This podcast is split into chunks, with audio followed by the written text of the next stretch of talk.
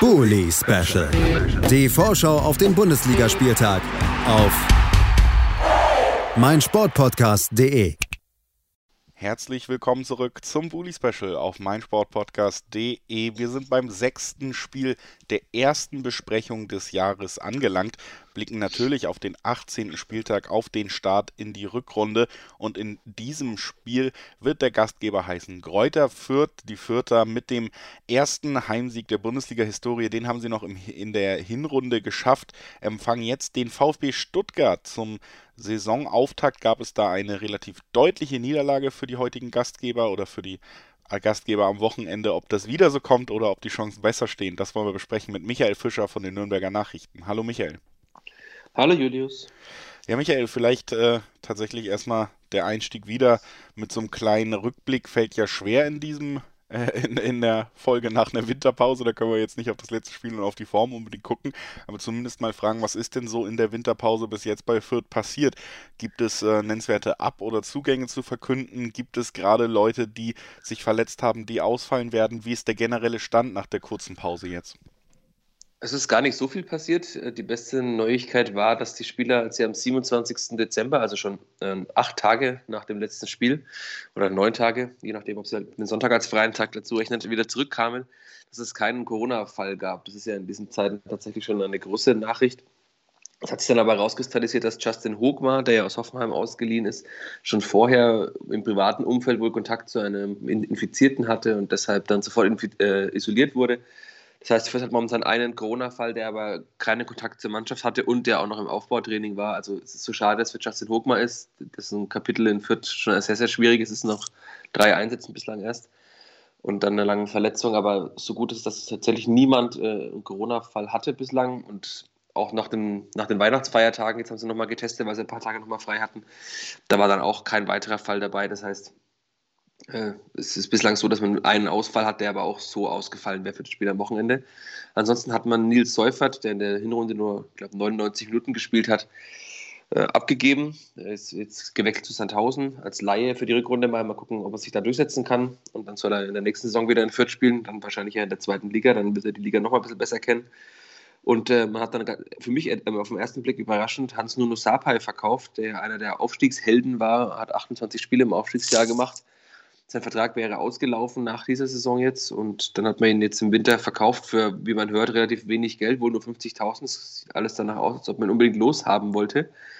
Und dass dann Hans Sapa auch sehr böse war über diesen Wechsel, hat man dann auch auf Instagram gesehen, denn da hat er dann am 31. zum Jahreswechsel, quasi an seinem letzten Arbeitstag in Fürth, hat er einen großen Post abgesetzt, hat sich bei allen Spielern bedankt, bei den Fans, beim Trainerteam, sogar bei den Platzwarten.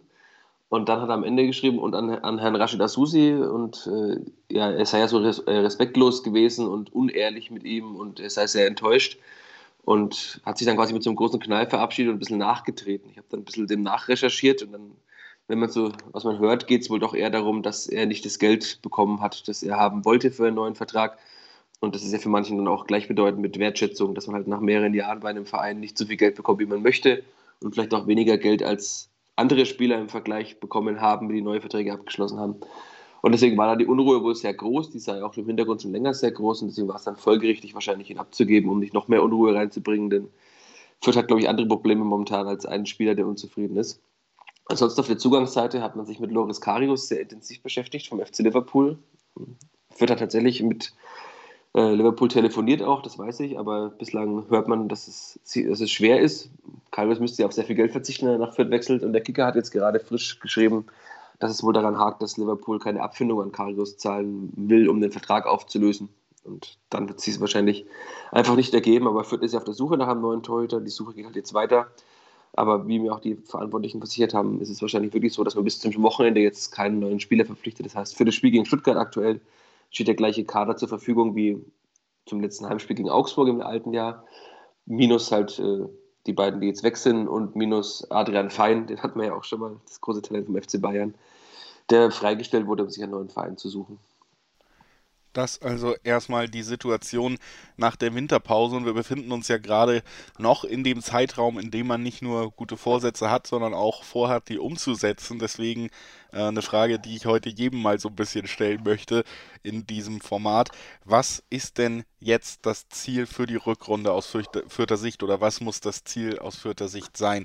Wir stehen im Moment bei Tabellenplatz 18, 5 Punkte, damit 11 Punkte von Platz 17 schon entfernt, ähm, 12 Punkte vom Relegationsplatz.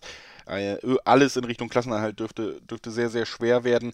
Was, was wäre das, was man sich aus dieser Saison noch wünscht, wenn die Hin äh, Rückrunde jetzt realistisch gut läuft aus vierter Sicht?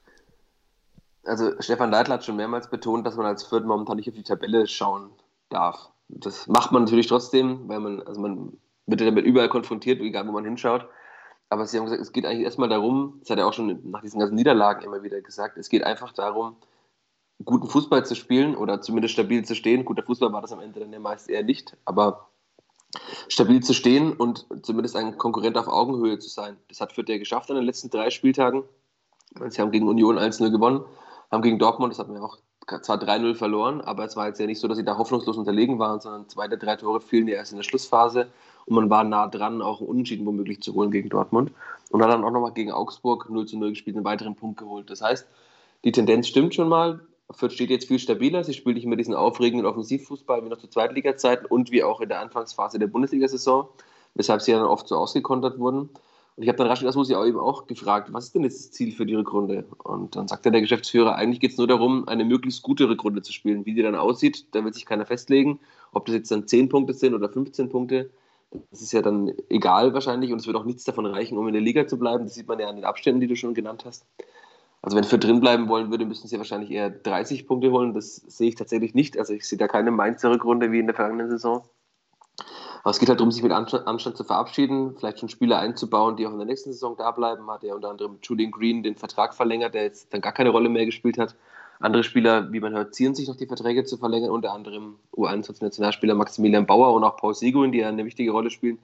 Da bin ich dann auch gespannt, weil wenn klar sein sollte, dass die irgendwann gar nicht mehr beim Verein bleiben in der nächsten Saison, ob man die dann noch so sehr einsetzt. Weil natürlich könnte man auch schon sagen, ich will irgendwann, wenn der 28. Spieltag ist, man ist schon sicher abgestiegen, auch mal etwas wagen und andere Spieler ausprobieren oder halt schon eine Mannschaft aufbauen für das nächste Jahr.